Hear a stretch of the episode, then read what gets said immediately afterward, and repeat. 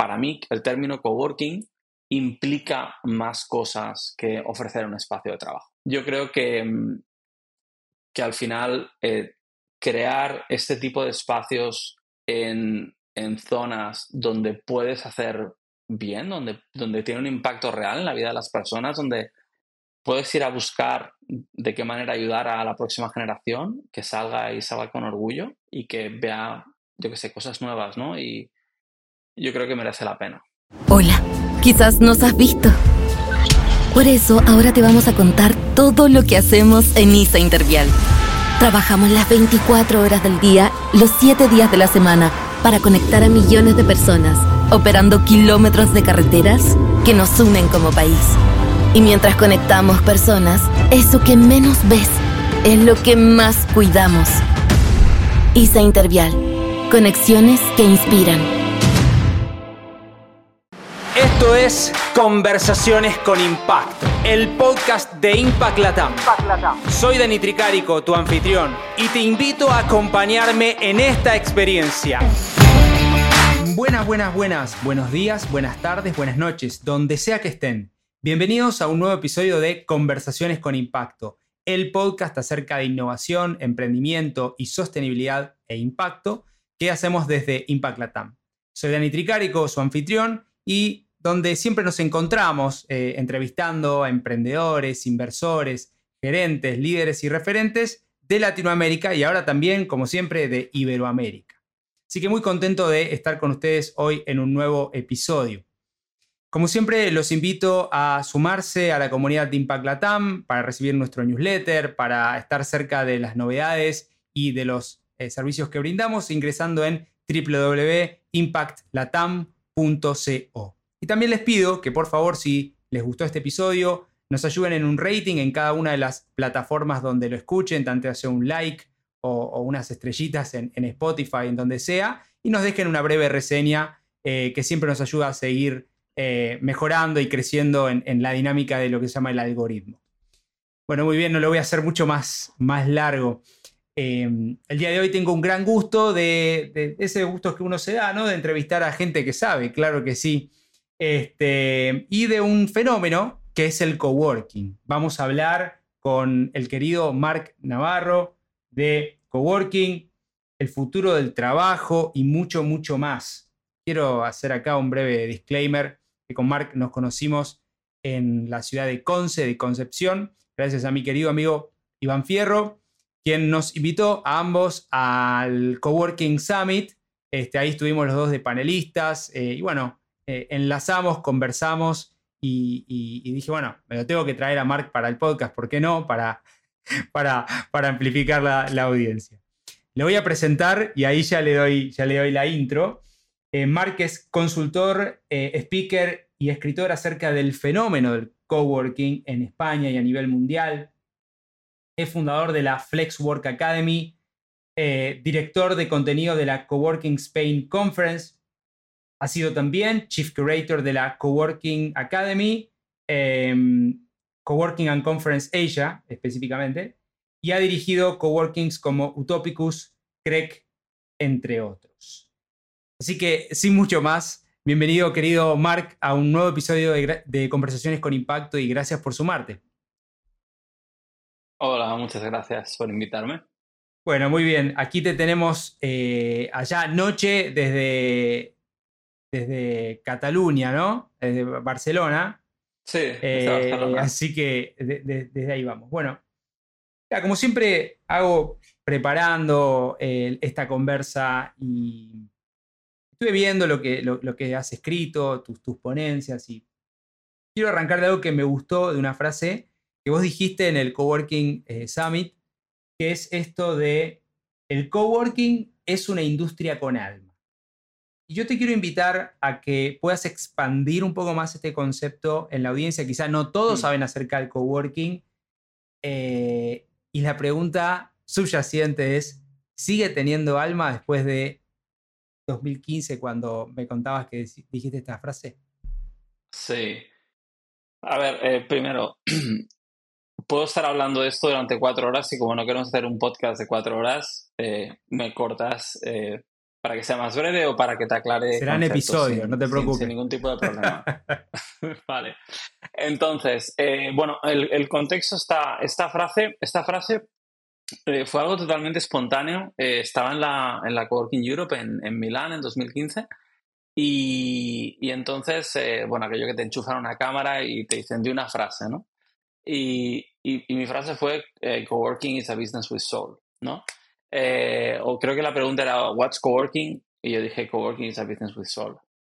Entonces, eh, bueno, o sea, salió, salió como espontánea, pero era algo como que yo tenía, yo tenía muy dentro, ¿no? Eh, Pre-2015 o hasta incluso en 2015, había toda una serie de coworkings que se fundaron antes, donde el concepto, la industria del coworking, no se entendía, no se aceptaba. O sea, era el movimiento del coworking, ¿no? Eh, de hecho, cuando nosotros empezamos eh, en, Barcelona, eh, un espacio de mil metros, era, era el segundo de mil metros que se abría en la ciudad en 2013. Y, bueno, la gente antes no sabía cómo iba a ganar dinero. Es decir, era como, había, había esa discusión, ¿no? Mira, los artículos, había muy poquita cosa publicada em, y, y, la gente no sabía cómo iba a hacer dinero, se hablaba de movimiento, los espacios eran muy pequeños, el, tamaño medio era, era, en España era muy, muy pequeño, estamos hablando de menos de 200 metros, ciento y pico metros en aquel momento.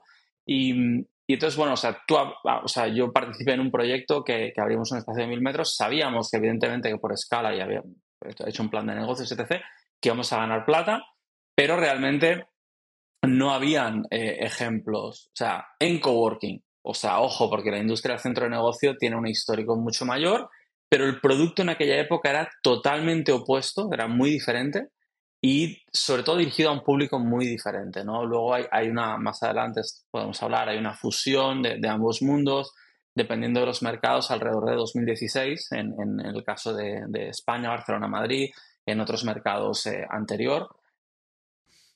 Sabes que me hace acordar mucho a, digamos, haciendo un paralelismo con el movimiento de impacto, ¿no?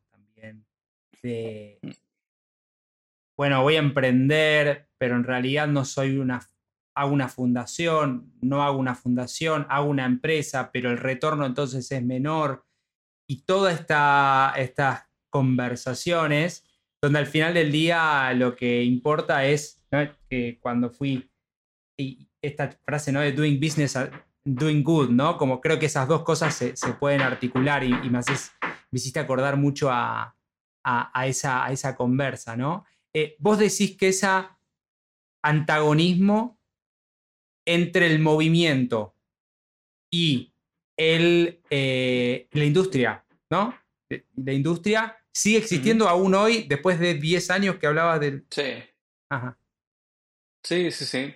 por ambas, o sea, es decir, los extremos son malos siempre.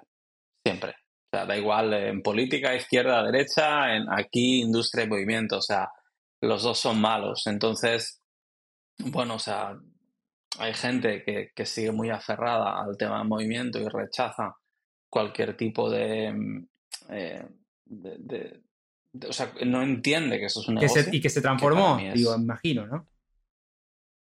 Sí, o sea, es decir, una cosa es que tú, o sea, tú no tienes por qué hacer lo que hacen los demás. Tú puedes tener tu proyecto pero tu proyecto tiene que, que tener, o sea, tiene que ser sostenible. O sea, yo te puedo poner, me acuerdo hace muchos años esto, pero un coworking en Barcelona que cerró porque había, eh, ahora ha cambiado la ley, pero antes si había un impago en la factura de la luz del propietario anterior, de la persona que tenía ese contrato de la luz, te lo comías tú, o sea, tú tenías que pagarlo, ¿no? Y había una deuda eh, muy ridícula, ¿eh? no sé si eran 6.000 euros, 10.000 euros, y, el cowork tuvo que cerrar. O sea, tú, o sea, luego, luego evidentemente, ya te digo, ahora esto ha cambiado y ahora esto no funciona así, pero en aquel momento era muy injusto, era muy, muy injusto, pero es una pena que un negocio que está funcionando, que tiene miembros, tal, eh, ¿qué pasa? Cortas la luz, eh, ¿cuánto tardas en perder todos tus miembros?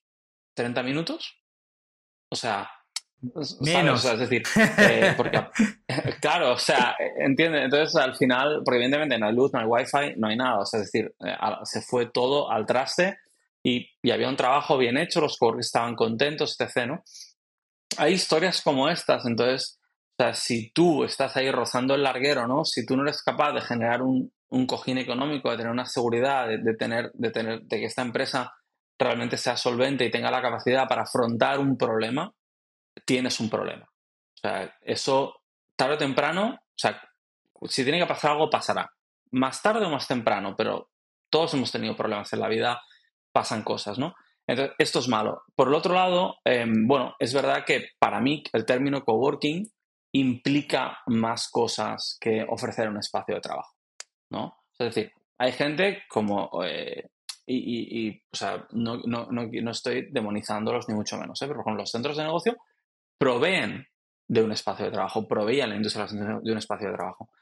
Y, y bueno, hay, hay, quien tenía eh, mejores prácticas y hay quien tenía peores prácticas, ¿vale? Y hay gente encantadora centros de negocio haciendo un trabajo fenomenal.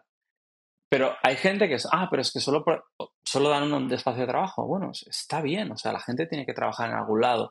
Y a, mí, por ejemplo, a una vez, ¿no? Que también está bien echar un poco la vista atrás hablar con gente que lleva en esa industria, que ahora se ha unificado en cierta manera 30 años y que ahora tiene, tiene como un abanico mucho más amplio, ¿no? Pero es una sola industria de alguna manera te cuenta anécdotas, te cuenta historias. Una vez me decía, bueno, es que lo que vosotros llamáis, eh, no me acuerdo cómo le llamaban, eh, o sea, vosotros cuando a lo mejor decís que, pues, que a los miembros y tal, nosotros le llamamos servicios, ¿no? Y es verdad que, que bueno, pues que estaba más, quizás estaban más estructurados y a lo mejor esto pues tenía unos costes extras porque estaba planteado como un negocio. Entonces yo creo que ha habido, en el momento en que estos dos mundos han colisionado, ellos han aprendido de nosotros y nosotros hemos aprendido de ellos, ¿no? Por ejemplo, en una visita en, Dublín, en un, centro, bueno, eso ya un poco era, era, era, más centro de negocio quizá, pero estaba ya en esta categoría de flex work, ¿no? Que es un poco esta hibridación entre el cowork y el centro de negocio. Y había un, señor que, que, nos atendió para hacer una visita guiada, educación exquisita, como muy, muy, muy británico, ¿no? Em, y, y o sea, yo le pregunté, ¿bien este hospitality, verdad? Y me dice, sí, se notaba, o sea, es decir, servicio perfecto, atención perfecta, y sabía que no iba a convertir porque era, un, era una visita, queremos ver el espacio, nos enseñas. Y, y, bueno, o sea, nosotros hemos copiado cosas del, del centro de negocio. Yo le pregunté, oye, ¿qué retos te encuentras tú al incorporar clientes en estas nuevas categoría estas nuevas tarifas de cowork. Y entonces el, tipo me mencionó varias, ¿no? Te, puedo contar alguna. Eh, y me dice, bueno, estoy encontrando este reto, este reto, este reto, ¿no? Que yo antes era un reto que no tenía. Entonces yo creo que al final tienes que, o sea, tienes que afrontar las cosas con humildad y, porque tú tengas un punto de vista o tú hagas un tipo de, de servicios o te enfoques a un tipo de público, no significa que lo que hagan otros esté mal. ¿no? Entonces, ya te digo, pero, pero sí, o sea, sí que, sí que hay gente o, hay, al final extremos que están polarizados. Bien. Creo que quedó, quedó ahí, ahí claro ese punto. Em, voy, a ir, voy a ir por acá. Me pareció interesante. No trabajamos con tornillos ni maderas. Trabajamos con personas en el coworking. Sí. Y la pregunta que te quiero hacer en este marco es, porque mucho se habla de la mística de la comunidad. ¿no? Sí. Eh, ¿cómo, ¿cómo, funciona ese ensamble de, generar una linda comunidad? Eh, ¿Cómo es, cómo se ve una buena comunidad eh, en acción? ¿Cómo se puede generar? Hmm. Uf, a ver. Yo soy, yo soy muy crítico con todo, empezando con lo que hago yo mismo. ¿eh? Entonces, o sea, vas a ver en, toda esta entrevista que, hay un cierto escepticismo en todo. Eh, ¿hay, ¿Hay mucha mística con la comunidad? Sí. ¿Hay mucho hype con la comunidad? Sí. Es decir, se tiende a comunicar más de lo que realmente hay. Y hay ejemplos con unas comunidades brutales. Pero hay muchos casos donde hay, hay mucho hype porque es, o sea, parte de lo que se vende no es esto, ¿no? O sea, yo, por ejemplo, te enteras que algún flexwork más o menos grande está anunciando un, en un viernes en Barcelona en mayo, temperatura excelente, una terracita con vistas que va a ser eh, una parrilla y luego te enteras a través de gente que conoces que se ha anulado. Es, impensable, o sea, es decir, pues no, es un evento de pago ni nada, ¿eh? o sea, era como free to attend, tal, o sea, no sé, ya te digo, o sea, entonces, a veces hay un poco este, hay un poco este hype, ¿no? Pero hay gente que está haciendo eh, un trabajo maravilloso. Eh, yo te diría, las comunidades, la mayoría de veces, se parecen a la persona que gestiona el espacio. O sea, y hay, casos, hay casos concretos, por ejemplo, eh, ya sabes, bueno, has mencionado, estuve relacionado con la, con la Coworking Academy de la, de la Coworking Conference Asia y, por ejemplo, eh, había un, caso de un cowork que ya cerró en, en Bali, que eh, los fundadores, en aquel momento ellos tenían cuando fundan el espacio unos 35 años, ¿no? Expats, entorno todo muy internacional, de todas partes del mundo y tal. Y ponen a trabajar en el, en el a pues, personal indonesio, muy jovencito, veintipocos, ¿no? Eh, bueno, pues es esa comunidad que en un principio ese espacio lo fundaron para, pues digamos, esos expats que pues eran amigos, tal, no sé qué, un poco juntarse y juntar a esa gente parecida, ese espacio, como al final quien realmente trabajaba allí era esta comunidad indonesia muy joven, se transformó en indonesios y sobre todo también expats muy jóvenes que iban al espacio. Porque al final, o sea, tú cuando entras en un cowork, esto siempre, digo lo mismo, ¿eh? pero sí, o sea, no por eso deja de ser mi opinión y, desde mi punto de vista deja de ser la verdad. Em, tú entras en un cowork y te preguntas dos cosas. Una, yo soy como estos tipos, como estas tipas, o sea, yo podría trabajar aquí, ¿no? Porque, o sea, al final, eh, o sea, tú, claro, o sea, hay, hay, y estás hablando con una persona que te enseña, que te, que luego hay, trucos, hay cositas ¿eh? para, hacer que no seas tan tú vendiendo, ¿no? O tú explicando. Pero al final tú buscas esa identificación, ¿no? Y que luego hay el problema a veces cuando hay alguien que quiere ser de una determinada manera, pero que no es. Y hay una diferencia muy grande, entonces él o ella se une a esa comunidad y fuerza un poco las cosas, ¿no? Porque realmente la comunidad a la que se quiere unir es algo más aspiracional que real. Y está muy lejos y entonces la comunidad un poco como, como lo ve como alguien ajeno, ¿no? Y, constantemente fuerza las cosas, pero eso ya es otro tema. Y la segunda es, ¿cómo van a ver mis clientes que yo esté aquí? Y esto es válido para todo el mundo. Evidentemente, si tú trabajas en remoto y no, te no tiene que venirte a ver nadie, pues quizá mirarás que el phone booth tenga una buena pinta, que, no se vea destartalado el lugar desde donde haces las llamadas, eh, etc, etc, ¿no? Pero al final es, o sea, yo me, voy a sentir identificado, me voy a sentir confortable, me voy a sentir cómodo, ¿no? Eh, y el otro es el tema de clientes. Evidentemente hay gente que, le da absolutamente igual todo, que simplemente busca una mesa y que ha, elegido el espacio porque está a una cuadra de, casa de su madre, donde va a comer al mediodía o al lado del colegio de los niños, etc. ¿no? Siempre hay gente que, que, es, que va a su rollo y que, y que le da todo igual. Pero en general, realmente eso. Entonces, ¿cómo se construye una buena comunidad? Bueno, eh, cada uno, cada uno tiene, tiene, tiene su técnica. Eh, yo, por ejemplo, yo lo que siempre he hecho es explicar muy bien qué espero de ellos.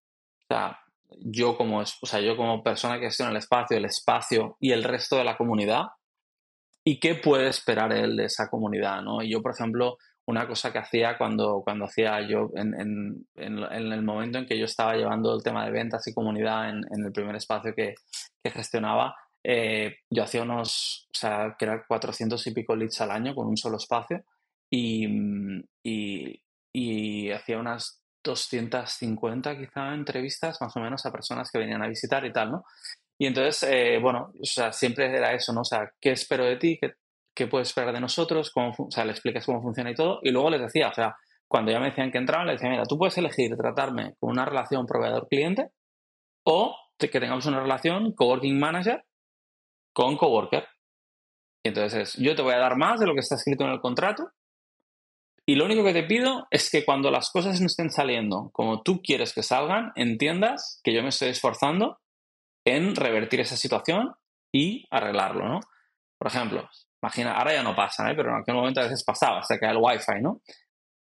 Es, drama, o sea, evidentemente los coworkers, o sea, te ven corriendo arriba y abajo para solucionarlo están tranquilos, tal, no sé qué, tú les informas y demás, ¿no? Pero en aquel momento es que no te tiren el cuchillo al cuello, ¿no? De que, o sea, lo estás intentando solucionar, ¿no? Entonces, hay una relación más allá y hay mil anécdotas sobre esto de, o sea, yo siempre he sido, o sea, también depende del carácter del manager, lo va a hacer de una manera o de otra. Hay quien tira mucho por los eventos, de hacer muchos eventos externos, hay quien conecta muy bien a la gente de la comunidad, eh, pero también depende mucho de, por ejemplo, cuando tú haces la venta, cuando tú comunicas tu, servicio como espacio de, de cowork, ¿cómo lo comunicas? ¿no? Em, porque también al final, es, es decir, eh, a mí no me ha gustado nunca esta parte, esta parte de esto que decía, más de movimiento, de somos una comunidad, el espacio da igual. No, el espacio no da igual. Te vas a pasar allí 8, 10 horas, 12 horas quizá trabajando.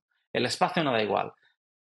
Entonces, es lo que te digo, es mantener este equilibrio, ¿no? Entonces, vas a espacios que funcionan de una manera, que hay unas dinámicas y lo ves. Y de hecho es gracioso porque algún manager que viene a visitarte te dice, ostras, te respetan un montón, porque es que a veces voy a otro espacio y veo que no hay respeto del, de los usuarios, ¿no? Bueno, o sea, te lo tienes que ganar. Es decir, yo, por ejemplo, yo iba muy fuerte con los coworkers cuando, cuando me la estaban liando, pero es que cuando tenían un problema yo era el primero que estaba allí. ¿No? Y, diez minutos antes de irte hay un problema en, en, otro centro, en la otra punta de, bueno, Barcelona no es muy grande, hay otro problema en la otra punta de la ciudad, coges la bici, te cruzas la ciudad y lo atiendes en aquel momento, un viernes al mediodía no lo atiendes el lunes. No, es importante para esa persona ahora. Entonces, si tú te lo tomas en serio y les tomas en serio y los cuidas, pues ellos van a valorar tu trabajo, ¿no? Y luego también, ya te digo, o sea, la capacidad que tengas de conectarlos con otra gente, esta, esta curación de comunidad, eh, como es, o si te da absolutamente igual. A mí, por ejemplo, hay algo que me parece atroz, que es hacer un sign up online. O sea, para un day pass, perfecto, para un week pass, perfecto. Pero para alguien que va a ser miembro de la comunidad, eh, o sea, tienes que explicar bien, tienes que asegurarte que es un buen match. Y si no es un buen match, lo mejor, o sea, siempre siendo educado, pero ostras, pues quizá decirle, ostras, mira, quizá creo que por tu, por tu, por tu perfil estarías mejor en aquel cowork. Porque tienen gente de esta industria y tal, y a lo mejor lo has visto que simplemente que es alguien más retraído y que a lo mejor tu comunidad es más movida, ¿no? Claro, em, sí, sí, sí. o es más, eh, se da mucho eso en el mundo en startup y pyme, ¿no? En el, mundo de startup es como tech y eventos y el mundo más pyme, que son empresas también, pero con otra lógica es como, pará, ¿por qué tantos eventos? Como toda esta, ¿no? Este dos mundos. O cuando buscas un inversor, ¿no? De esto puedes hablar un montón. O sea, no vale el mismo inversor para todas las empresas. Claro, totalmente. Para todas las startups. Totalmente, totalmente. Hmm. Quiero ir por otro lugar. Hay diferentes tipos de coworkings, ¿verdad? Y ahí vos me corregirás. Sí. Quiero entrar, si me permitís, eh, en Vamos a hablar de coworking del tipo inmobiliario, ¿no? Que, es estos eh, e, espacios. Y Flexwork. Eso, eso, y quería volver a esa palabra que dijiste para que no quede suelta. Si podés dar un poquito más de contexto de, eso y, qué implica. Sí, Sí, mira, eh, es lo que te decía, eran, eran, dos, eran dos mundos y tengo presentaciones hablando de esto y dos mundos que colisionan y tal y es, es muy gracioso, ¿no? Porque el mundo del coworking era así, el, el, mundo del centro de negocio era muchísimo más grande, ¿no? Perdón, solo no te quiero interrumpir, dos mundos, porque generalmente no interrumpo, pero me parece bueno esto. Cuando hablas de centro de negocio, ¿de, qué hablas? También está bueno como hmm. para, para expandir sobre eso. Eh, eh, ¿Puedo decir marcas? Sí, sí, sí, dale. Sí, por ejemplo, eh, Regus, Regus. Sí, claro. es un centro en. IWG, eh, Regus es un centro ah, de es un centro de... ¿no? Ok. Eh, sí, era un centro de negocio. Ahora, en general, todos los centros de negocios, en general, hay alguno que no, em, se, se, han como recalificado, rebrandeado, por decir, la categoría se ha rebrandeado a espacio de trabajo flexible, a Flexwork, ¿no? Entonces, em, lo que te digo, en, en, aquel momento, o sea, habían grandes operadores que atendían a empresas convencionales, grandes empresas, que buscaban esta flexibilidad, ¿no? O sea, pues yo qué sé, yo recuerdo en 2000, creo que era 12, ya fui a una conferencia, o 2013, no recuerdo, y había un, un operador en Barcelona que ya tenía dos plantas enteras de un edificio que te lo digo más o menos por, por, tamaño estimado, no sé el tamaño exacto, pero cada planta mínimo eran mil metros. Para una empresa de transporte es súper importante, ¿no? Que simplemente no quiere un contrato a largo plazo quiere tener esa flexibilidad, ¿no? Entonces, eso ya es una realidad para ese tipo de operadores, eh, muy profesionalizados, todo muy estructurado. Era un negocio, ¿vale? Y, y, quieren hacer bien su trabajo y son majos, son buena gente. O sea, es lo que te digo, ¿no? Que no, no entiendo ese odio ancestral a veces, ¿no? Entonces, eso era un tipo de negocio y había centros de, centros de negocio más grandes, centros de negocios más pequeños, ¿no? Y, y luego, por otro lado, estaba el cowork, que era eh, espacios mucho más informales, ¿no? O sea, en un centro de negocios, pues tenías gente con traje, chaqueta, eh, o sea, gente como más voy a trabajar, ¿no? En, el formato estamos hablando del año 2010, 2011, 2012, 2013, ¿no? Eh, y, entonces eh, recordemos que los millennials en aquel momento no eran el, las, la franja de edad con, con más, eh, con más personas en, el workforce, ¿vale? Entonces, el, el cowork en aquel momento, en aquellos años, era algo que no era para nada mainstream. O sea, tenías programadores, tenías diseñadores, tenías gente freelance, eh, algún, algún, algún trabajador remoto. Y entonces, en aquellos años de 2013, ya te digo, eh, a lo mejor me está escuchando alguien en Estados Unidos y dice, ¿qué dice este tipo? Si hay, todo esto que está pasando, allí pasó tres años antes, ¿eh? o sea, dependerá del mercado. Y va, a haber, va a haber alguien que me va a estar escuchando en, en otro país que, que, lleven un poquito más, lleguen un poco más lento a esto y dirá, pero si esto aún no ha pasado. Bueno, no te preocupes, pasará. ¿Vale? Entonces, llega un momento que empiezan, el, el coworking empieza a mainstreamizar. O sea, se vuelve, se vuelve como más mainstream, ¿no? Entonces empiezan pequeñas empresas, a lo mejor una, yo una delegación de una empresa alemana, pues en Barcelona. Eh, siempre intento hacer casos reales, ¿eh? Para que tenga como más sentido. Se instalan un cowork, tres, cuatro personas.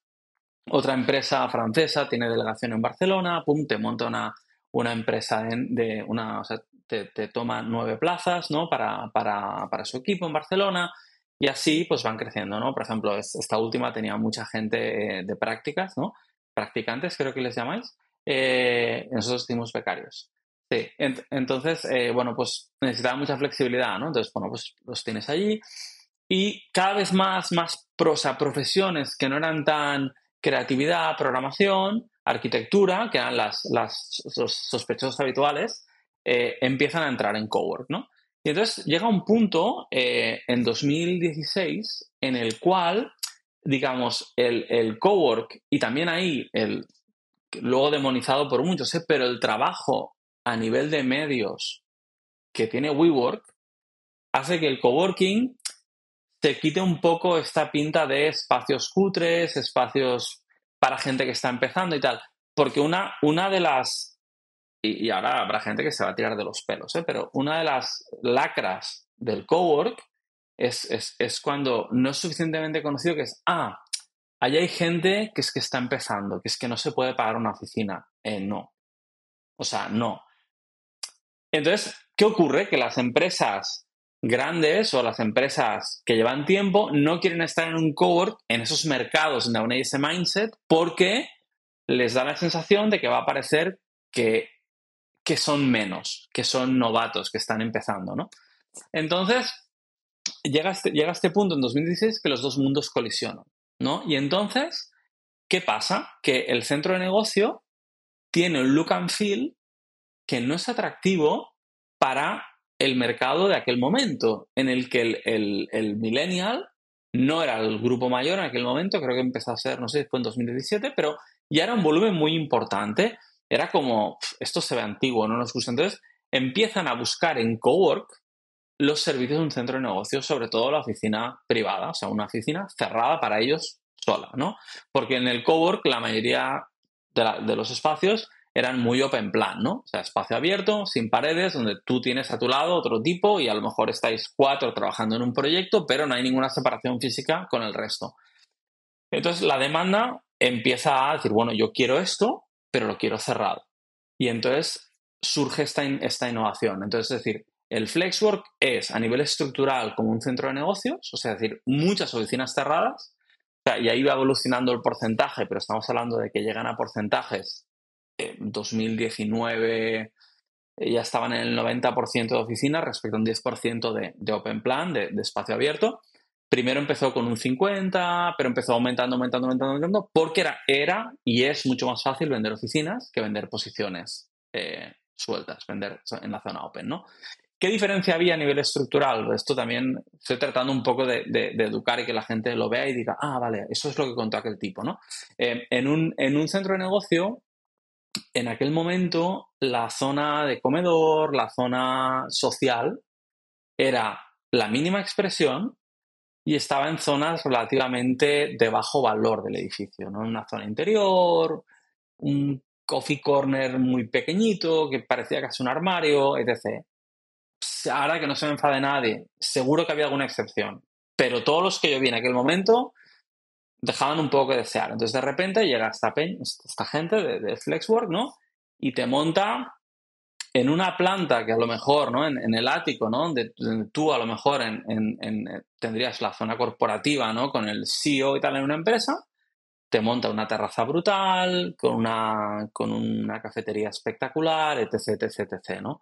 Eso es lo que pasó en aquel momento. Luego esto ha ido variando, hay gente que esto lo ha bajado un poco a la, a la planta baja, y ha mantenido un poco en la planta superior algo, pero también dedicando más espacio que puede monetizar mejor en, otras oficinas. Hay quien lo ha dedicado a eventos. O ha habido una serie de cambios, ¿no? Pero realmente lo que pasó es que entendieron que la demanda de cowork, que en aquel momento, o sea, la oferta de cowork, perdón, no se adecuaba a la demanda potencial que existía y cambiaron, cambiaron el mercado. Se fueron a ver lo que estaba haciendo WeWork en Londres, en Estados Unidos, ostras, hay esta posibilidad, podemos ser capaces de vender algo mucho mejor, ¿no? es decir, los, los coworkers no solo quieren luz natural, quieren vistas, quieren una terraza, no, no quieren acceso fácil a la calle, o sea, quieren acceso al exterior.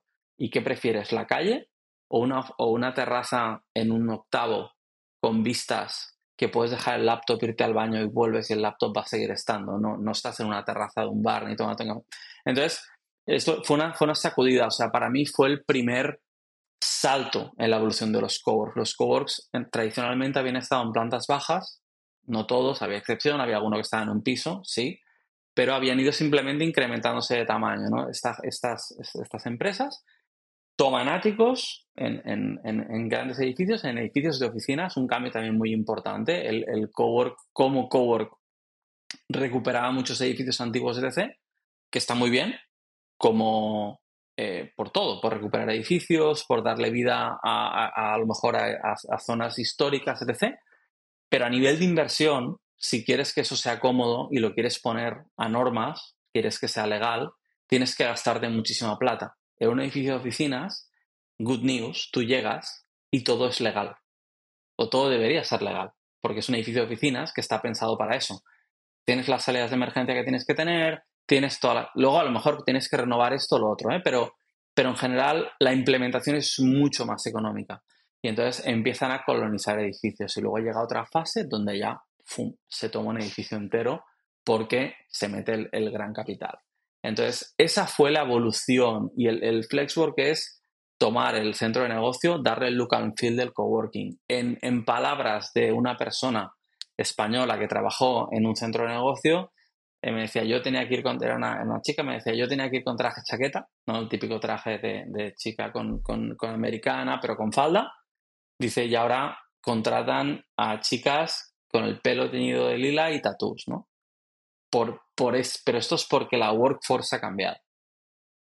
Está muy bueno y, ahí hiciste como una eh, breve historia del coworking, ¿no? Eh, de estos años. mientras lo decía, y es inevitable que hablemos de WeWork como un category eh, maker o, que lleve para adelante la, la categoría pero me parece un momentum de la historia donde se metió WeWork, donde se estaba dando esta transición y quizá lo supo leer de la mejor manera, ¿no? Eh, después está toda, la, toda la otra parte del, del CEO de SoftBank y bla, bla, bla. Pero digo, creo que ese momento de saber leer ese clash de mundos, no sé, ¿qué te parece? Hmm. A ver, eh, eh esto, esto nos daría para un capítulo aparte, pero mm, mira, yo creo que eh, WeWork ni, ni antes era tan bueno, ni ahora es tan malo. es, lo que te digo, ¿eh? O sea, nos encantan los extremos, nos encanta polarizar, ¿no?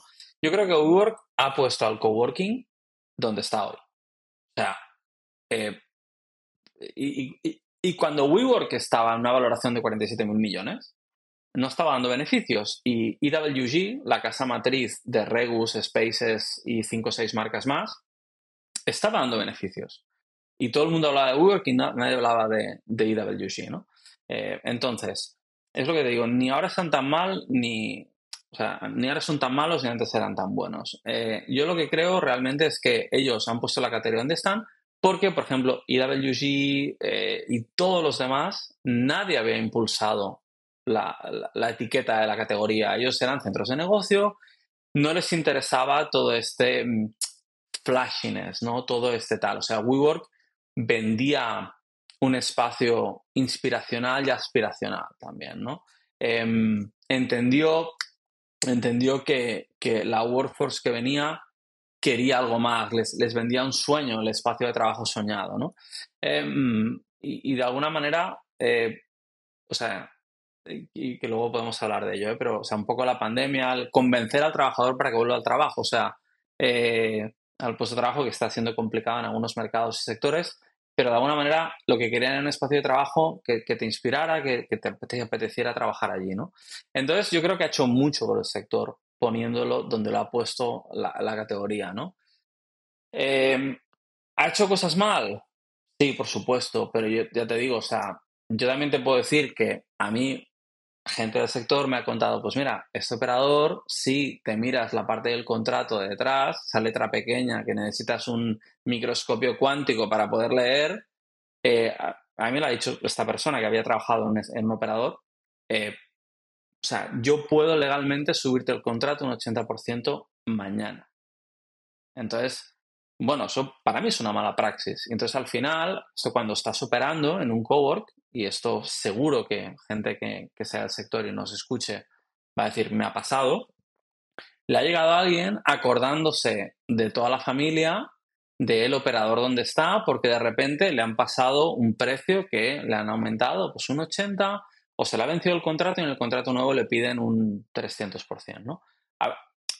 Post pandemia yo creo que hay razones, también puedo eh, estar más de acuerdo o menos de acuerdo en cómo se hacen esos aumentos, ¿no?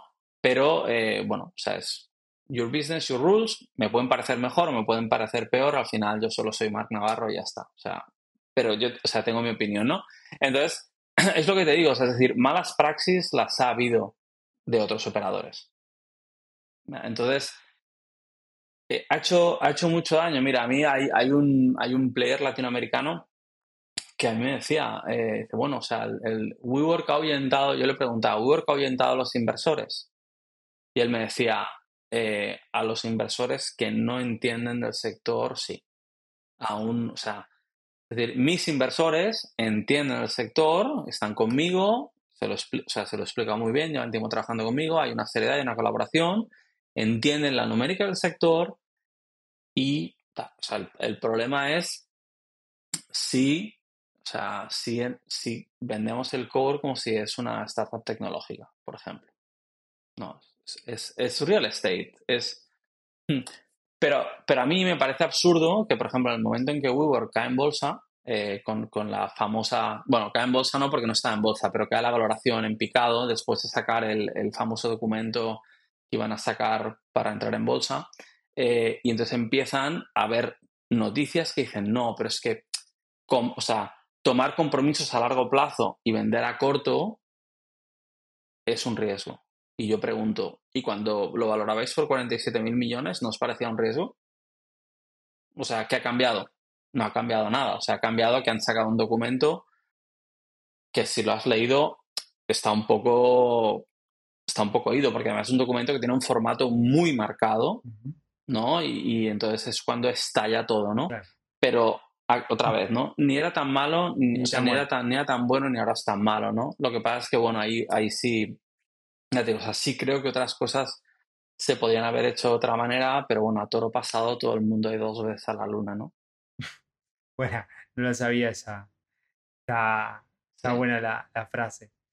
Em, y bueno, hay una Liz Elam, eh, es una líder del coworking movement, una persona que vos. republicaste en uno de tu, LinkedIn, si mal no recuerdo. Sí. Y justamente habla de esto, ¿no? Eh, ¿Qué pasa después de WeWork? Porque ya sucedió ese, esa Chapter 11, mm. quiebra, reorganización, dependiendo el, en, qué, en qué latitud está. Y acá habla de cinco puntos. Me gustaría que, puedas eh, hacer un, doble clic en, alguno de ellos, los que, el que más te resuene. ¿no? Dice, implica eh, eh, sobre oferta de, lo estoy traduciendo, ¿no? Sobre oferta de espacio de oficinas, reevaluación de modelos flex y coworking. Significa que la innovación se va a hacer presente, que vamos a tener que innovar eh, que va a ser más difícil levantar plata para los operadores o dueños de los espacios, para los que tienen las marcas de coworking, levantar inversores, quiero decir. Y el quinto dice, eh, esto va a generar, eh, digamos, va a generar un, escenario complejo para los, digamos, el costo financiero de lo que es el real estate, ¿no? Haciéndolo, resumiéndolo. Bueno, Sí, Liz eh, es, la, es la fundadora de la GCUC, que es, eh, bueno, se empezó en, Estados Unidos, pero tienen conferencias alrededor del mundo y, la, bueno, la conozco en persona y siempre coincidimos en diferentes eventos. Y, y la verdad es que o sea, siempre lo que escribes es bastante interesante. Eh, si quieres, podemos casi comentar, casi te diría que todos. Eh, habrá algunos que más o que menos. El primero, eh, sí, eh, acá dice eh, oversupply of office space, ¿no? Como sobre oferta de, por ejemplo, espacio de oficina. espacio de oficina. Mira, yo asistí a una conferencia online en, en 2021, rollo pandémico total, y me puedo equivocar con la cifra, eh, con, la cantidad de... O sea, la cantidad de metros no la recuerdo. Mejor no la digo para no decir una burrada. Pero me quedé con un dato que, me rompió la cabeza. En eh, Ciudad de México, en aquel momento, habían 10 años de... O sea, sí, la absorción o sea, lo explico para, para si hay alguien que no esté metido en esto. O sea, la absorción es la cantidad de metros que se, que se firman, digamos, en un año. O sea, evidentemente, si, si hay algunos que se dejan, pues, o sea, sería absorción neta, ¿vale? Pues con una absorción neta de prepandémica, en México había 10 años de stock. Y esto implicaría que no se construyera nada más. Esto es locura, ¿no? Entonces, bueno, sale gente, o sea, de real estate y tal, gente, o sea, pues, hablando top y tal, muy interesante. Pero claro, o sea, al final es, bueno, soluciones, ¿no? Bueno, sí, o sea, el espacio de trabajo flexible puede ser una solución parcial, o sea, es decir, puede ocupar más metros, puede desarrollar más metros. Pero al final, eh, una cosa, y se ha hecho en Estados Unidos, se ha hecho en otros sitios, es reconvertir a vivienda. Claro. claro, yo tengo mi edificio de oficina, si tú tienes el tuyo, ¿por qué, no lo, ¿por qué no lo conviertes tú? O sea, nadie quiere meter CAPEX para reconvertir. O sea, es decir, si tienes el esqueleto vacío y, te, pilla, te pilla la situación, ¿no? en este caso de la pandemia, y se para y dices, bueno, a ver, hago un rediseño y como aún no he metido la plata de la reforma, pues solo me cuesta el, rediseño del edificio, algún trabajo extra voy a tener que hacer, a lo mejor en, los forjados y tal, ¿no? Porque evidentemente las regulaciones son muy diferentes de vivienda a edificio, pero esto se ha empezado a hacer en algunos sitios. hay, hay, una falta de demanda, hay una falta, perdón, de oferta de vivienda y hay un exceso de, oferta de oficina, ¿no? Entonces, eso, ya digo, eso es, es prácticamente, diría, global. es decir, no, no, seguro que hay excepciones, ¿eh? Pero eso está pasando, ha pasado en Estados Unidos, ha pasado, pasa en Ciudad de México. Eh, hay un sobre stock, aún sin producir en todas las ciudades del, del, mundo, sería, me imagino, de Latinoamérica por lo menos, ¿Y qué pasa con, esas, con esos espacios? Porque no se van a alquilar mm. igualmente. Claro, nadie quiere convertir el suyo. Nadie, quiere convertir el suyo porque nadie quiere meter CAPEX. Entonces, al final, pues bueno, va a ver, va a ver qué pasa. O sea, va a ver si somos, o sea, si, si como sociedad, como país, como eh, lo que sea, somos capaces de, ver esos usos, ¿no? Pues habrá eh, habrá a lo mejor promotores, habrá real estate que tendrán más capacidad de inversión y dirán, bueno, oye, mira, para tener este edificio parado cinco años o venderlo, alquilarlo a muy bajo precio, pues lo que voy a hacer es reconvierto, alquilarlo a un precio más barato, ver de qué manera se hace, ¿no? Esto, por ejemplo, hay coworks históricos en, por ejemplo, hay uno en Torino, eh, que ahora no me acuerdo el nombre, pero eh, este espacio había una zona industrial, había una serie de naves que estaban vacías y estaban, eh, estaban estropeando a una velocidad de vértigo. Y el propietario prefirió, prefirió alquilarlo a un precio mínimo, o sea, pero mínimo es, o sea, no mercado ni debajo de mercado, o sea, un precio mínimo que como mínimo le pagara eh, los impuestos y tal, porque evitaría el deterioro. O sea, evitaría el deterioro y pagaría los impuestos, ¿no? Entonces, bueno, quizá eso de aquí 10 años, Torino crece hacia, hacia, hacia esa zona y, bueno, pues entonces a lo mejor el terreno se dedica a otra cosa o lo que sea, ¿no? Pero hay un cowork que fue creciendo ahí durante, mm, durante diferentes años. Creo que al final tenía una superficie bastante grande para lo que era el cowork en aquel momento. Puedo, puedo mentir, pero creo que eran 5.000 metros, quizás 6.000. Pero fue creciendo, o sea, de manera orgánica, ¿no? Em, y eso pasó, ya digo, era un espacio, ¿no? Entonces, digo, a nivel de espacio se podría. Vamos por la segunda. Em, acá dice, bueno, eh, que hay que reevaluar los modelos entre flex, que, son estos como más, eh, más, de, membresías, y el coworking en general. Bueno, ahí no sé, no sé muy bien a qué se refiere, para no hacerlo largo, si quieres nos la saltamos. había una que hablaba de creatividad. De innovación. Eh, que la tercera, innovation is coming. Vamos a tener que innovar en, estos temas. Sí, ¿Y, qué implica innovación? Yo voy a juntarte la, hmm, yo voy a juntarte la segunda con la tercera, ¿vale? Es decir, para mí, cuando ella habla de esto, yo lo que entiendo que se está refiriendo es, o sea, hay coworking, o sea, como puro y duro, ¿no? Coworking, eh, freelance, etc, etc. Hay el, el flex work, empresas, startups, más en oficina, etc, etc. Pero hay toda una serie de productos o servicios em, que son, ¿qué son? Son flex, o sea, coworking no son, pero son tipos de flex, ¿no? Eh, tienes un, WeWork le llamaba HQ as a Service, que al final es, eh, Dani, eh, ¿dónde quieres la oficina? Pues la quiero en esta comuna, ¿vale? Ok. ¿Cuántos, cuántos, ¿Cuántos metros quieres? ¿Cuánta gente eres? ¿No? Pues tal. Entonces yo pongo a mis arquitectos, te busco un, un espacio, te hago una reforma y tú no tienes CAPEX, pero me has firmado, evidentemente no va a ser un contrato ni de seis meses ni de un año, a lo mejor te pido dos años o tres años, pero tú tienes sin CAPEX algo totalmente flexible, totalmente privado, todo brandeado a tu imagen, ¿no? Entonces no tienes ese, eh, ay, no, es que estoy en una oficina compartida, ¿no? Es que como soy pobre, ¿no? No, es una gran empresa, tienes tu logo en todas partes, no te preocupes, tal.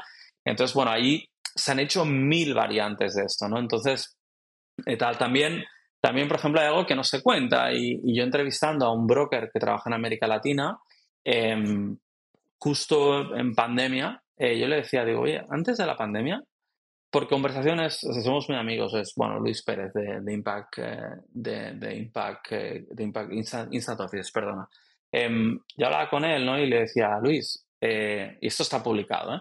Em, el coworking o el flexwork, el operador, ha perdido el, de alguna manera el contacto con la realidad de que el cliente le pide. Porque él, él contaba, él me contaba que había veces que había clientes que le decían, mira, quiero, me lo invento, 60 metros, creo que era el ejemplo de 60 metros, quiero 60 metros cuadrados. No, pero ¿cuántas posiciones quieres? No, no, tú pídele al cowork 60 metros.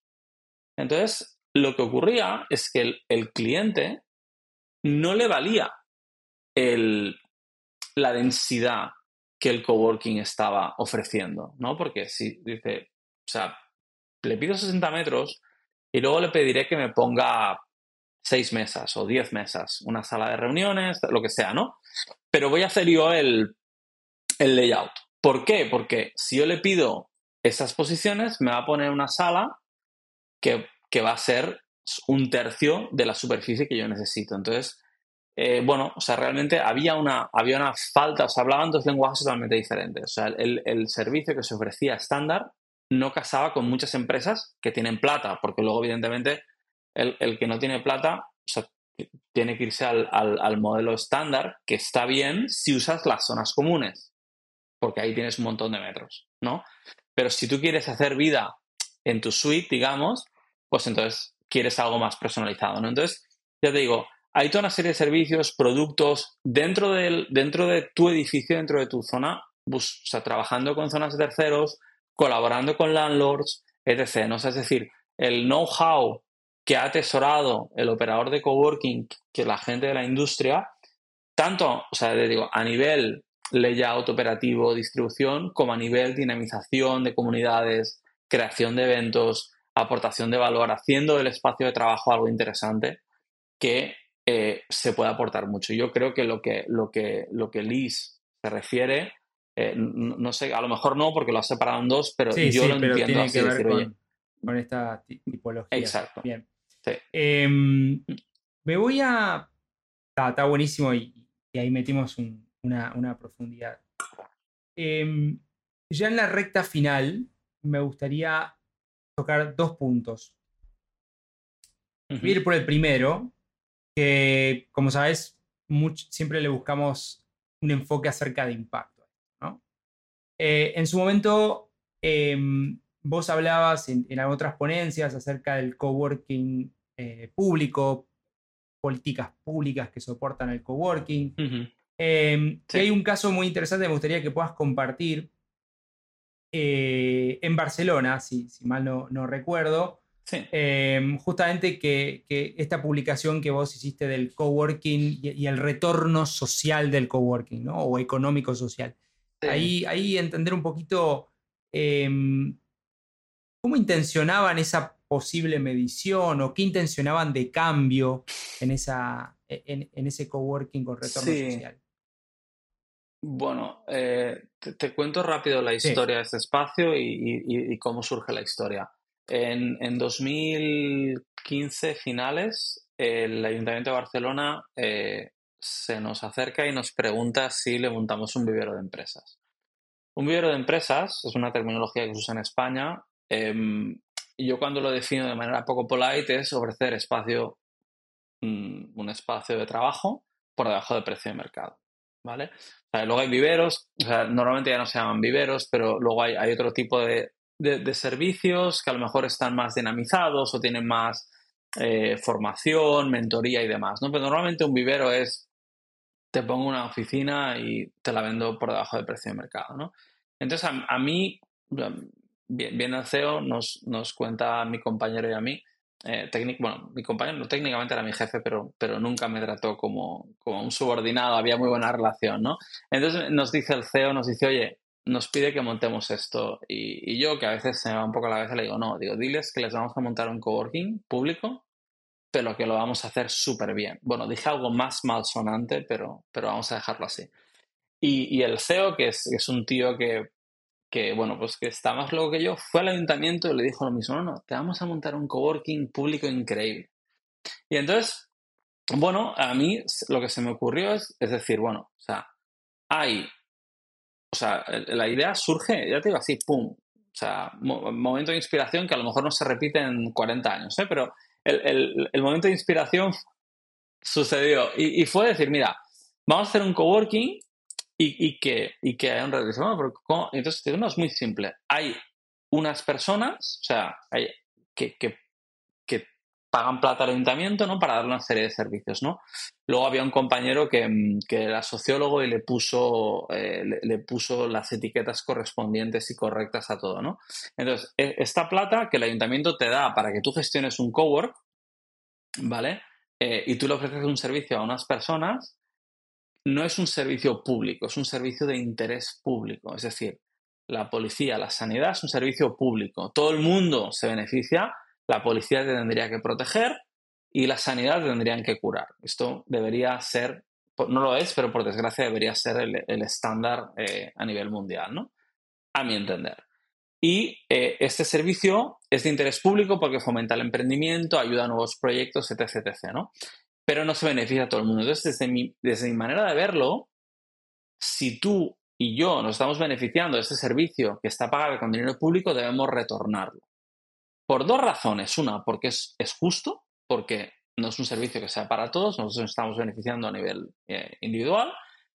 Y por otro, también creo que, y odio esta palabra, pero creo que empodera. O sea, creo que sentirte que tú puedes ayudar a los demás, y esto eh, durante, iba a decir mi carrera, suena muy mayor, pero durante mi, durante mi experiencia profesional lo he visto muchas veces. O sea, cuando hacemos sesiones de mentoría eh, free en, en, una conferencia, uno a uno, o sea, te vienen los mentores más contentos que los mentorizados, que los mentorizados están muy contentos, pero los mentores están encantados. Y es gente que una trayectoria muy buena, que, no necesitan demostrar nada, pero realmente dar, ayudar a otro es, muy eh, rewarding, es, muy, es una recompensa muy, muy potente, ¿no? Entonces, bueno, eh, y era como, bueno, entonces, entonces decía, bueno, y si hay que hacer el retorno, se tiene que hacer a quien paga por el servicio, que son los ciudadanos con sus impuestos, ¿no?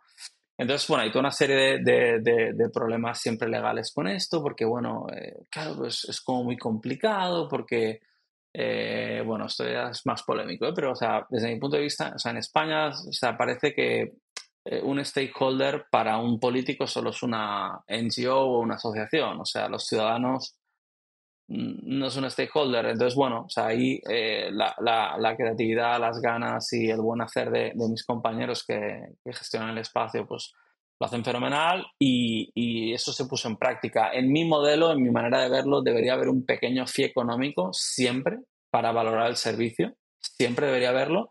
La, en este caso, la, empresa, que es, es, es en Barcelona, decidió no poner un fee económico. El coworking es Synergix, la marca es Synergix y es un proyecto del, del ayuntamiento, pero que está gestionado por CREC.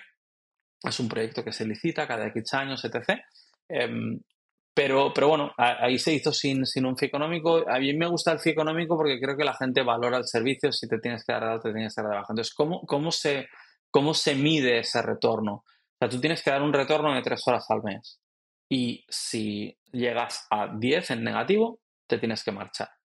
No que recuerdo era, ¿cómo? Pero los vas a echar. Digo, si no te pagan en el coworking privado, los echas, ¿no? Pues sí, los voy a echar. Claro que los voy a echar. El retorno, perdón, eh, es eh, monetario y es horas de apoyo? Es, son, son, horas, son horas de trabajo, o sea, hicimos un cálculo, ah, eh, te, puedo, te, puedo, hacer público el cálculo, ¿eh? pero básicamente era, bueno, pues si un cowork en aquella época valía más o menos 200 eh, euros, podía valer entre 150, depende del tipo de cowork, ¿eh? pero estaba en un barrio periférico, que al final es un eufemismo de barrio con problemas, de barrio con una dinámica complicada, para que se hagan una idea los oyentes, un verano sale publicado que el ayuntamiento va a actuar de urgencia, o sea, va, a actuar, perdón, sobre, creo que eran siete o ocho barrios, siete o ocho comunas, para mejorar el nivel educativo en las escuelas, porque había eh, mucha inmigración, entonces venían niños de diferentes sistemas educativos con diferentes niveles y hablando otros idiomas que no eran el español o el catalán y por tanto tenían dificultades en el aprendizaje, ¿no? Porque evidentemente un idioma nuevo, cambio de país, etc., pues era, era un problema, ¿no? Entonces se decide actuar. En este barrio y en otro, en esta comuna y otra, se actúa de urgencia ese mismo año. El otro, el, resto de, los siete o nueve, no me acuerdo, se, era un año vista, ¿no? Entonces, ya digo, eh, era, es, un barrio que está entre una zona industrial, eh, entre un gran centro comercial, con lo cual hay muy poco comercio en el barrio. Y la razón, o sea, para mí era, bueno, meter un vivero de impresa, al final vas a meter a 20 personas con una capacidad de 20 eh, que no van a ir todos los días, va a tener muy poco impacto en ese barrio, ¿no? En cambio, metiendo un cowork, tenemos una capacidad de 40, va a haber mucha más gente que va a venir, va a haber mucha más interacción para el comercio del barrio de entrada. Pero por otro lado, también nos permite, por ejemplo, con este retorno social lo que hacíamos era, bueno, pues si hay un cowork, lo que te decía, perdón, que me he ido, eh, paga 150, 200, si inicialmente mi idea era que pagaran 50 euros y vale, pues eh, si le, le, pido o le obligo, le, estoy pidiendo, ¿no? Pues al final ha decidido entrar, que haga tres horas de retorno, es como si le estuviera pagando a 50 euros la hora. Es decir, no me siento que esté explotando a nadie, ¿no? Entonces, ejemplos prácticos, por ejemplo, em, antes de abrir el cowork, ¿vale? Que nosotros ya teníamos alojado a gente en nuestro cowork privado sin recibir ningún tipo de pago por ello simplemente lo hicimos porque quisimos. Eh, un diseñador gráfico ya había hecho el cartel de la Asociación de Vecinos de las Fiestas del Barrio. ¿Es Rocket Science? No, pero fue un principio y el cowork no estaba en abierto. A partir de allí eh, pues ¿qué ocurrió? ¿no? Ocurrió que, por ejemplo, eh, también, por ejemplo, a la hora de elegir los community builders, ¿no? los gestores del espacio, elegimos perfiles muy diferentes, un sociólogo y una educadora social. ¿no? Entonces, por ejemplo, se hizo un proyecto en el que eh, siete coworkers se unieron para hacer un proyecto de memoria histórica del barrio. ¿no? Hablando con la gente mayor del barrio, buscando eh, fotografías antiguas, historias y tal, y se hizo un, proyecto de memoria histórica, ¿no? Desde mi punto de vista, muy bonito, muy interesante. Era un proyecto que, mm, que aparte, o sea, de entrada los vecinos no lo veían con buenos ojos, porque ellos querían que les dieran los locales para hacer eh, cosas para la asociación, porque además yo conozco una persona de ese barrio y me contó, ¿no? Pero al cabo de un año me decía, ostras, ahora están encantados, ¿no? Más vida, más gente, más movimiento. Eh, yo un día vi una vecina que venía a que alguien le ayudara a hacer la declaración de Hacienda, ¿no? De, los impuestos, ¿no? Em, y un proyecto del que especialmente me siento muy orgulloso porque era una obsesión personal mía. Yo les decía, o sea, gente, hay que buscar a los niños del barrio. Porque si somos capaces de desviar una vida de un niño ahora, o sea, un, un grado de desviación, va a tener una proyección mucho mayor, ¿no? Y, bueno, yo, yo soy, soy, quizá más de perros que de niños, ¿eh? pero era como, me parecía de cajón que había que hacer eso. Y me decían, no hay niños. Digo, digo no hay niños. Y me decían, me, decían no, no, hay niños. Y yo decía, bueno, en algún lado tienen que estar, búsquenlos. Al cabo de un año, el mayor cliente de retorno social era la escuela, porque los maestros se dieron cuenta de que era, era un recurso para ellos Claro, porque al final, bueno, la escuela quizá tiene más o menos presupuesto, pero por ejemplo había un coworker que no sé qué se dedicaba, no tiene nada que ver, pero era un friki del tema robótica y tal. Y el tipo hizo con unos vasos de plástico y unos pequeños bots em, un taller de robótica para niños que pintaban con los robots, ¿no? Eh, entonces, eh, si en un niño, en uno, desvías esa vida para que diga, Buah, yo quiero ser programador, yo quiero ser, eh, me da igual, o sea, cualquier cosa ¿no? que, le, que le inspire a, a, ver que hay una, hay una opción diferente, ¿no? Yo creo que vale la pena, ¿no? Entonces, eh, yo te digo, para, para, acabar con este ejemplo, em, el día de la inauguración eh, había gente del barrio por ahí y tal, y yo me aparté un poco de la parte más como del evento y tal, y hablé con gente de la calle, ¿no? Y había un chico que me dijo, no, mira, yo compré un piso antes de la crisis del 2009 y estoy atrapado porque bajo mucho de precio y tal. A la que el piso vuelva a estar a precio, lo vendo y me voy, ¿no? Eh, no, no creo que a nadie le gusta no estar orgulloso de donde vive. ¿No? Entonces, yo creo que, mm, que al final eh, crear este tipo de espacios en, en zonas donde puedes hacer bien, donde, donde tiene un impacto real en la vida de las personas, donde puedes ir a buscar de qué manera ayudar a la próxima generación, que salga y salga con orgullo y que vea, yo qué sé, cosas nuevas, ¿no? Y yo creo que merece la pena.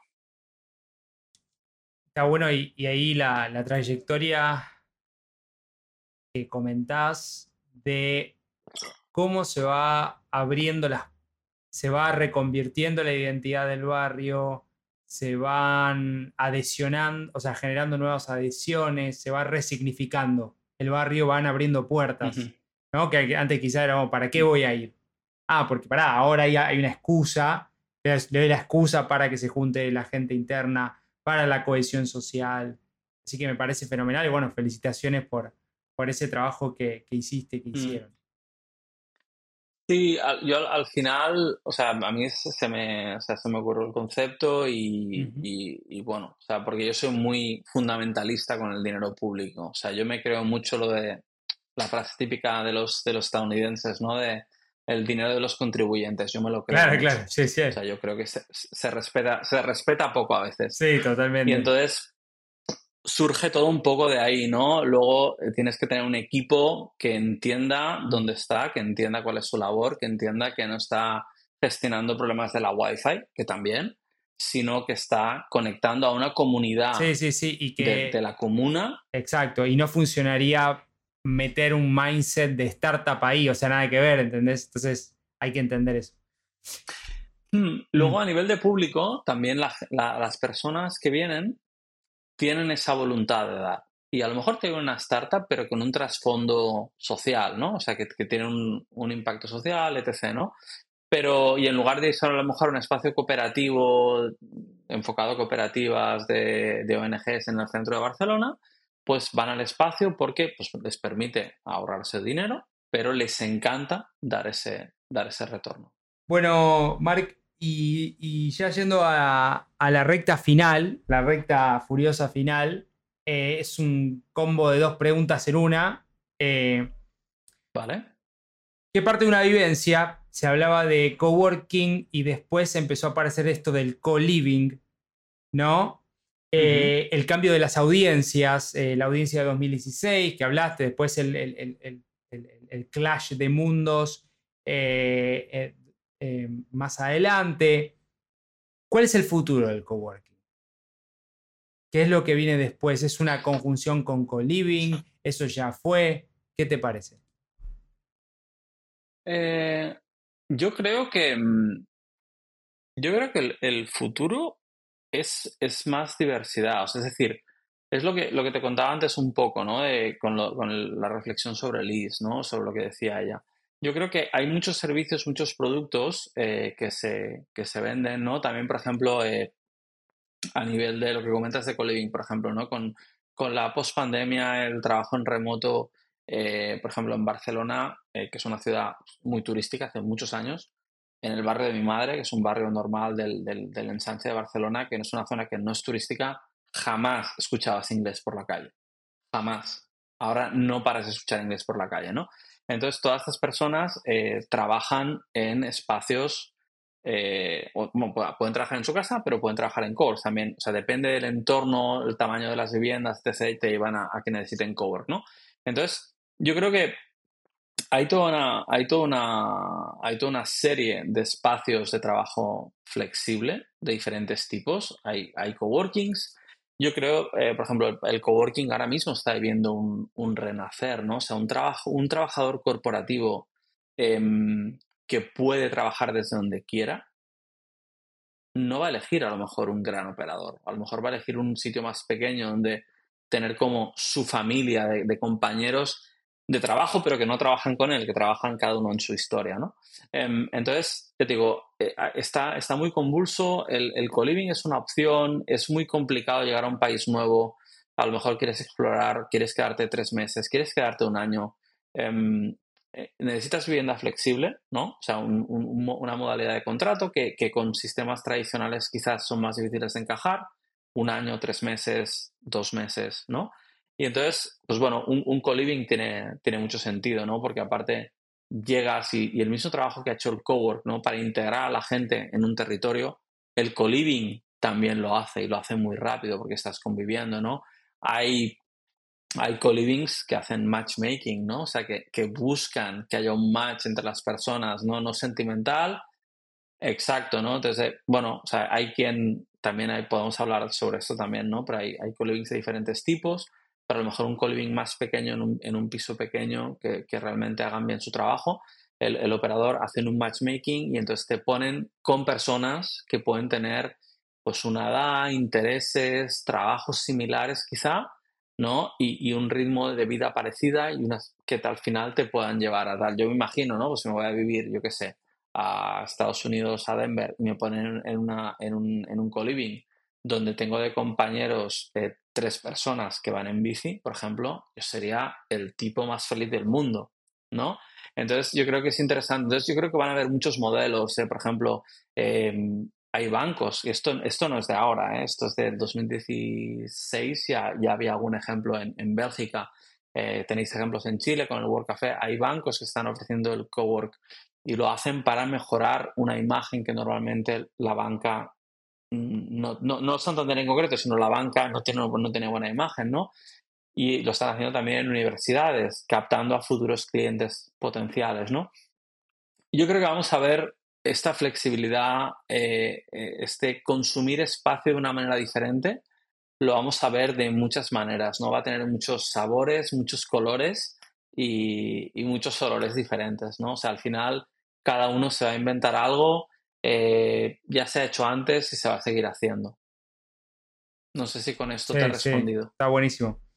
Bueno, vamos a ver qué nos depara el futuro en, temas de, coworking, co-living o co-XX. No sabemos qué, le van a poner eh, y demás. Bueno, querido Mark, em, voy con las tres últimas preguntas que yo le digo rapid fire, que es un poquito para que también podamos conocerte y la audiencia pueda conocerte desde otro lugar. Eh, y ahí van. Si tuvieses que regalarme un libro, serie o película, ¿cuál sería? Puede ser de este tema o de otros. Mira, te voy a desafiar la pregunta. Dale. No te regalaría. He regalado, he regalado muchos libros, ¿eh? Sí. Pero mm, en este caso, no te regalaría un libro. Te diría que tomaras una bicicleta y te dieras una vuelta realmente larga. Pero realmente larga me refiero a 100 kilómetros, o sea, gran fondo. Potente. Porque, no, no, o sea, pero, o sea, no hace falta que, tomes una ruta. Puede ser de a poco, no, no de una. No, o sea, a ver, no, no, empezar de golpe no, pero, o sea, realmente eh, yo hace, hace, hace poco em, empecé a hacer rutas mucho más largas y hice una de 150 y una de 130. Y cuando estás seis horas encima de la bicicleta, tú solo, eh, piensas un montón. Y yo me acuerdo que llegué a casa y llamé a mi madre y le digo, oye, digo, no te he contado nunca que en aquel momento que tú hiciste aquello y tal, me pareció admirable. Mi madre yo creo que se pensó que estaba borracho o algo. ¿No? Porque fue, fue de repente, out of the blue, la llamé, oye, he pensado esto y tal. Entonces, yo creo que a veces eh, nos falta tiempo para nosotros. Em, siempre mejor un libro que una peli o una serie, pero, pero creo que, a veces estos momentos con nosotros mismos em, son brutales, ver las cosas mucho más claras. Yo creo que viajar también es, una, es algo que a mí me ayuda mucho a, tener una visión muy clara de, las cosas, pero viajar a veces es difícil. Eh, tomar una bicicleta y, dedicarte un rato, pedirle, pedirle a tu señora que, que, te, que te, libere ¿no? que, te, de todas tus obligaciones durante, durante seis horitas, un fin de semana, yo creo que, que te hará mucho bien. Y si lo haces, porque te lanzo el reto, si lo haces, luego me llamas y en, en, hacemos en impacto, pero yo te entrevisto a vos y me cuentas qué te ha pasado por la cabeza. Buena, buena, me gustó, me gustó, me gustó. Eh, muchas gracias. Antes no, no, no me habían eh, tirado de la, experiencial. Así que lo voy a tomar. Y claro, sí, me encanta la bici. Y ahora tengo como un desencuentro, pero en un momento fue fundamental en mi vida. Eh, pero bueno, ya volvemos. Santiago no es una ciudad muy bici friendly. Buenos Aires sí. Buenos Aires tiene más de 100 kilómetros de bici. En bicisenda estoy hablando. No, pero tiene que ser en el monte, tiene que ser con la naturaleza, creo. Claro, sí, sí, hay que, hay que salir. Creo es. Este, bueno, lo tomo y me lo llevo y ahí vemos después para, para el feedback. Gracias, gracias por, compartirlo. Em, si tuvieses que darte un consejo a vos mismo cuando eras adolescente, tenías 15 años, em, ¿cuál podría ser? Puede ser una frase. Eh, es una frase. Em, creo que se me, se me conoce por, por, o sea, intento siempre ser sincero. Eh, una vez una, una amiga y, y, clienta me dijo que un logo no se ajusta a mí porque era muy redondito y tenía que ser más rough, ¿no? Como más áspero. Entonces, sí, o sea, intento, intento decir las cosas como las siento, etc, etc. Pero intento intento siempre ser educado. A veces lo consigo más, a veces lo consigo menos, porque esa aspereza a veces se confunde con, mala educación, ¿no? Em, creo que era Steve Jobs que decía, hay que ser brutalmente sincero, que no es lo mismo que ser brutal, ¿no? Em, eh, pero, pero es lo que te digo, ¿no? Siempre, mm, nunca me gusta molestar a los demás. intento siempre respetar a los demás, no molestar, etc. Y yo creo que en algún momento, quizá, si ahora me encontrara mismo con 15, me, me diría, a veces es mejor pedir perdón que pedir permiso. Y brindo por esa, me, me, gusta. Mucho más perdón y que permiso o directamente nada en algunos casos. Pero bueno, dependiendo del caso. Este, buenísimo. Em, bueno, y hablamos un poquito, que siempre hago una última acerca del futuro en estos temas, de, mm. un poco lo, tocamos en, esta última que te hice del futuro del co. Bueno, querido Mark, pasamos por varios temas eh, ahí em, tratando de dar profundidad a este trabajo que, venís haciendo hace tantos años. Em, ¿Sentís que hay algo que eh, quieras compartir? ¿Alguna frase de cierre? ¿Alguna, eh, alguna instancia que quieras decir antes de cerrar el episodio? Sí. Em, hay, dos, cosas, es, quizás es la misma cosa, pero como ramificada, ¿no? Em, yo en, cuando creé la, la Flexwork Academy, ¿no? es, es, como, es como mi proyecto, es como mi bebé, ¿no? Eh, la Flexwork Academy es un proyecto, no, lo cuento para vender, o sea, porque es física, se hace en España y, y es, va a ser difícil que la gente que nos oiga, muchos puedan ir, ¿eh? Pero yo lo creé porque siento que la industria me ha dado más de lo que yo he dado.